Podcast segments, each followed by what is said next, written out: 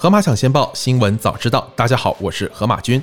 追求生命的可持续性一直是人类的愿景之一，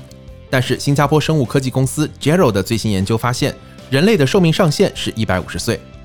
研究人员观察到，当人体受到外界因素影响时，例如不良的工作和休息、工作压力、饮食习惯等，其人体动态指标将发生较大的波动。而与年龄相关的慢性疾病，如心血管、糖尿病等，则更为严重。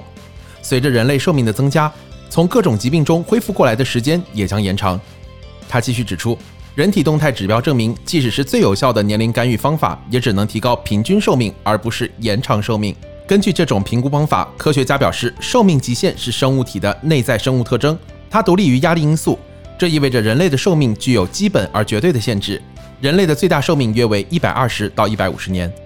当前对衰老和生物体生命周期中生理变量变化之间关系的理解，主要来自大规模横断面研究，并导致生物钟或生物年龄估计的发展越来越可靠，反映了血液标记中与年龄有关的变化、DNA 甲基化状态或运动活动模式。为了确定生物体状态与年龄相关的进化特征，更直观地评估人类的极限寿命，研究人员分析了英国生物样本库 Biobank 以及全国营养健康调查的纵向人类细胞技术数据。同时，基于对数转化成比例的全因死亡率模型，建立了一种衡量人体衰老程度的新指标 DOSI。研究认为，决定人类寿命的因素有二：一是我们的生物年龄，二是人体弹性，也称自我复原力。论文第一作者蒂莫西·皮尔科夫博士称，在一百二十至一百五十岁之间，人体弹性，也就是自我复原能力将会完全丧失，届时寿命上限也随之降临。随着医疗技术进步及相关生物科技的发展，人类会越来越接近一百五十这一生命极限。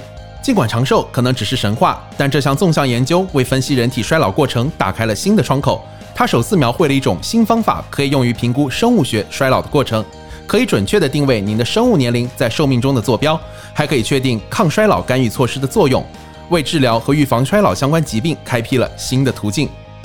好了。以上就是今天河马抢先报的全部内容，感谢您的收听，我们明天再见。